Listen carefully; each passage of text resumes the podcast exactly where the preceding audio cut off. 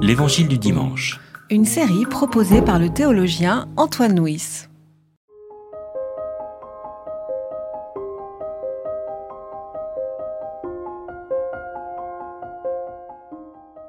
Comme la foule se pressait autour de lui pour entendre la parole de Dieu, et qu'il se tenait près du lac de Génézareth, il vit au bord du lac deux bateaux d'où les pêcheurs étaient descendus pour laver leurs filets. Il monta dans l'un de ces bateaux, qui était à Simon, et il lui demanda de s'éloigner un peu du rivage. Puis il s'assit, et du bateau il instruisait les foules. Lorsqu'il eut cessé de parler, il dit à Simon, Avance en eau profonde, et jetez vos filets pour pêcher.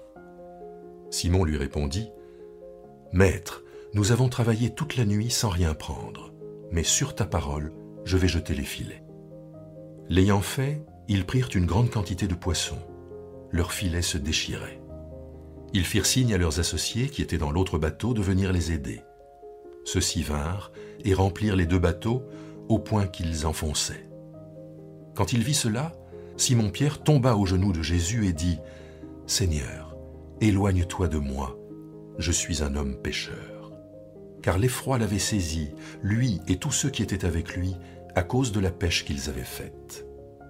Il en était de même de Jacques et de Jean, fils de Zébédée, les compagnons de Simon.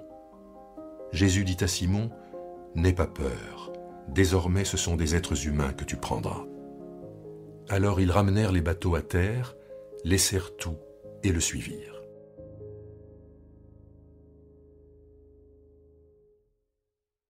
Dans les récits précédents, euh, nous avons vu Jésus prêcher dans les synagogues de Galilée, puis dans la synagogue de Nazareth.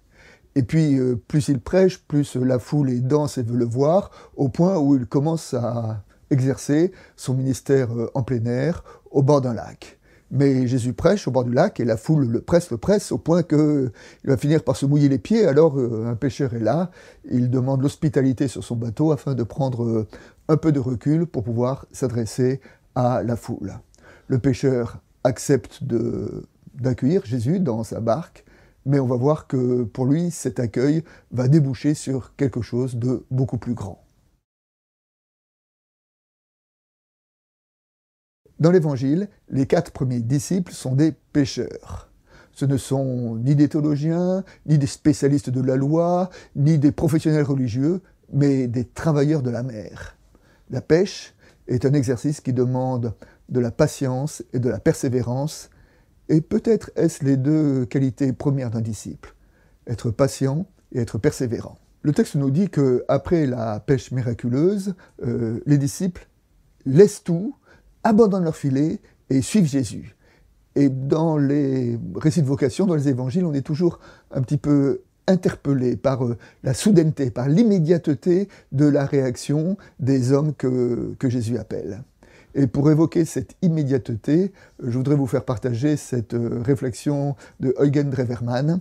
Drevermann disait Une conversion n'est jamais le résultat d'un pur hasard. Elle survient à la façon d'une source qui, après s'être alimenté longtemps sous des mètres de sable et de gravier, fait un jour éclater la croûte de la terre pour jaillir en surface. Ainsi, la conversion est-elle une réponse à une question trop longtemps tue La pêche a été miraculeuse. Mais derrière cette pêche, les disciples ont entendu qu'il y avait quelque chose de, plus important que la pêche. Quelque chose de tellement important que cela méritait qu'ils laissent leur filet pour euh, suivre Jésus. Et d'une certaine façon, quand on découvre l'évangile, eh ben, l'évangile devient prioritaire par rapport à tout le reste.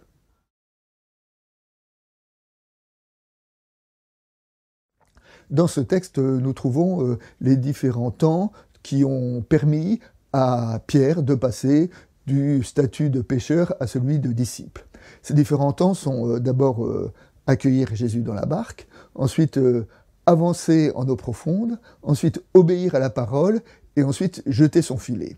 Et ben d'une certaine façon, nous pouvons considérer que ces quatre temps sont les quatre temps de la foi ou les quatre temps du disciple. accueillir le Christ, accueillir le Christ dans son histoire, et puis avancer en eau profonde, c'est-à-dire euh, sortir de sa zone de sécurité pour ne pas avoir peur de, défricher de, nouveaux lieux. Obéir à la parole, être à l'écoute de ce que l'Évangile nous dit et essayer d'ajuster notre vie à ce qu'il nous dit. Et puis enfin, jeter le filet, c'est-à-dire euh, partager la parole. Alors, euh, toutes les pêches ne sont pas miraculeuses, mais il n'y a pas de pêche qui n'ait été précédée par ces différents temps que nous trouvons dans notre récit. Dans ce récit, il est intéressant de repérer l'articulation entre la grâce et la foi, comme on peut dire. Euh, habituellement, la logique humaine voudrait que Pierre commence par se convertir, reconnaître son péché, et ensuite il serait gracié. Et dans ce récit, cet, ordre est, basculé. Il y a d'abord la grâce, il y a d'abord la pêche miraculeuse, il y a d'abord cette espèce de pêche surabondante, et quand euh, Pierre prend conscience que que celui qui, euh, l'a accueilli dans sa barque était peut-être plus qu'un simple euh, prédicateur ou qu'un simple conseiller de pêche, mais qu'il avait une parole qui était pour lui, et que le signe de cette parole, c'est cette pêche surabondante, eh bien, à ce moment-là, le texte nous dit, Pierre euh, s'agenouille au pied de Jésus et lui dit, et pitié de moi, moi qui suis pécheur. Et pour euh, illustrer cette articulation, c'est la grâce qui suscite la repentance. Hein. Euh, nous pouvons faire euh, cette... un sage a fait cette comparaison, c'est la comparaison d'un pare-brise. Quand vous roulez en voiture et que vous êtes dans une forêt épaisse, brumeuse, grasse, votre pare-brise se salit, mais vous ne le voyez pas. Et puis quand vous sortez de la forêt et que vous arrivez à un grand soleil, eh ben le soleil éclaire et vous fait voir toutes les impuretés qui sont sur votre pare-brise. Eh bien là, c'est lorsque que euh, Pierre a été illuminé par le soleil de la grâce signifié par la pêche euh, surabondante, qu'il a pris conscience des propres limites de son humanité. Après que Pierre euh, s'est agenouillé au pied de Jésus, il reçoit sa vocation et Jésus lui dit N'aie pas peur, Pierre, désormais ce sont des êtres humains que tu pêcheras. n'aie pas peur, Pierre, tu peux rentrer dans ta vocation et n'aie pas peur. Nous connaissons la de l'histoire. À des moments, Pierre aura peur, à des moments, Pierre reniera, à des moments, Pierre, euh, il lui arrivera de douter, mais nous pensons que jamais il n'oubliera cette euh, parole qui est fondatrice pour lui. Et peut-être être justement cette parole qui, à chaque fois, lui donnera le, courage ou l'espérance de pouvoir se relever, de pouvoir recommencer et de pouvoir euh, vivre de cet appel que Jésus lui a adressé. N'aie pas peur, tu seras pécheur mais pécheur d'hommes. Comme illustration, un apologue qu'on trouve dans la tradition soufie. C'est l'histoire d'un sage euh, très pieux, très respecté, qui s'appelait Malik, et qui était gêné parce qu'il avait un de ses voisins qui était jeune et qui vivait dans la débauche.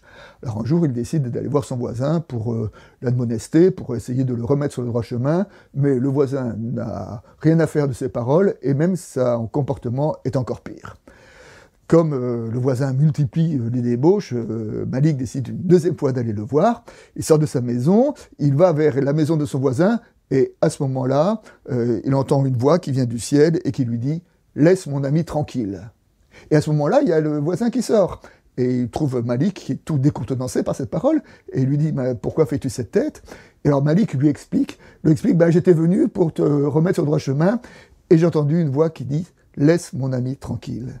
À ce moment-là, le voisin dit, moi, je suis son ami, alors si je suis son ami, je lui donnerai tout ce que j'ai, et le voisin est devenu un grand serviteur de Dieu.